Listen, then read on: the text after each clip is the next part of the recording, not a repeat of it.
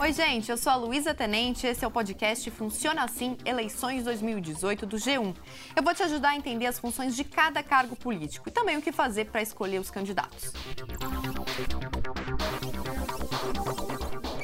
Aqui no Brasil, o voto é opcional para analfabetos, jovens de 16 e 17 anos e idosos com mais de 70. Mas para os cidadãos alfabetizados entre 18 e 70 anos, ele é obrigatório.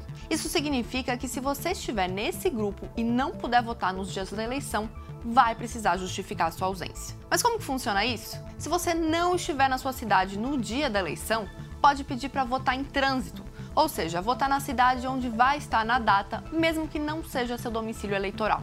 Mas tem um prazo para fazer essa solicitação. Se você não fez o pedido a tempo, não tem jeito, vai precisar justificar a ausência. Aí existem duas possibilidades regularizar sua situação no próprio dia da votação, na cidade onde estiver, ou depois dele. Se for no dia mesmo, é só preencher o requerimento de justificativa eleitoral, o RJE.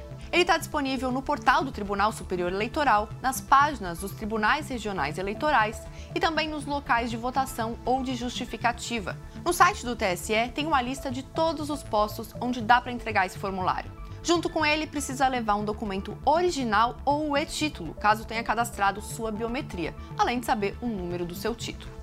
Mas se você preferir justificar depois do dia da eleição, tem até 60 dias para fazer isso. Aí os procedimentos são os mesmos para quem até estava na cidade em que vota, mas precisou faltar por algum motivo, ou estava trabalhando, ficou doente, etc.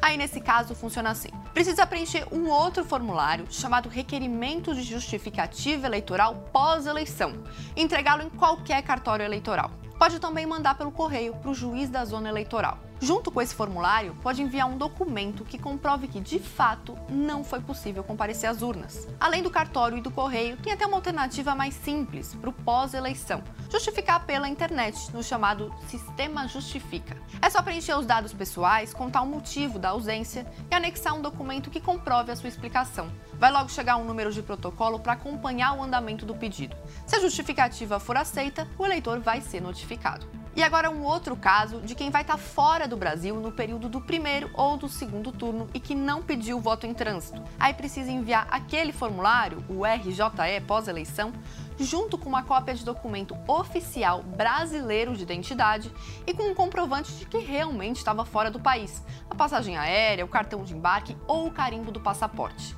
Esse conjunto todo precisa ser entregue nas missões diplomáticas, nos consulados ou online no sistema Justifica. Nesse caso, o prazo é menor, de 30 dias. Ele começa a ser contado a partir do dia do retorno ao Brasil. Vamos supor que você esteja fazendo um intercâmbio na Europa e só vai voltar para cá no dia 1 de janeiro do ano que vem. Nesse caso, vai ter até o dia 30 de janeiro para justificar.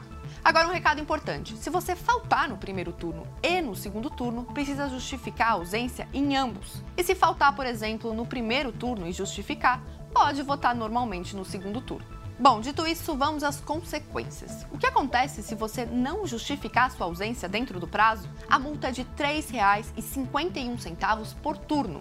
Depois do dia 5 de novembro, quando reabre o cadastro eleitoral, dá para emitir a guia de pagamento online, pagá-la e ir ao cartório junto com um documento de identidade original e um comprovante de residência em seu nome, como uma conta de luz ou de água. Ao contrário do que os boatos dizem, não tem um limite para justificar voto. Você pode justificar quantas vezes for preciso. A punição acontece se você faltar e não justificar nem pagar a multa em três turnos seguidos. Aí seu título de eleitor vai ser cancelado e você não vai conseguir emitir a certidão de quitação eleitoral, que mostra se sua situação é regular. Essa certidão é exigida em várias situações. Sem ela, não dá para tirar passaporte ou RG, receber salários de emprego público ou pegar um empréstimo. Também não é possível ser nomeado em concursos públicos nem renovar matrícula em universidades. Para os jovens, idosos e analfabetos, como voto é opcional, não existem essas punições. Quer saber mais sobre política e eleições? Só acompanhar a série Funciona Assim aqui no G1.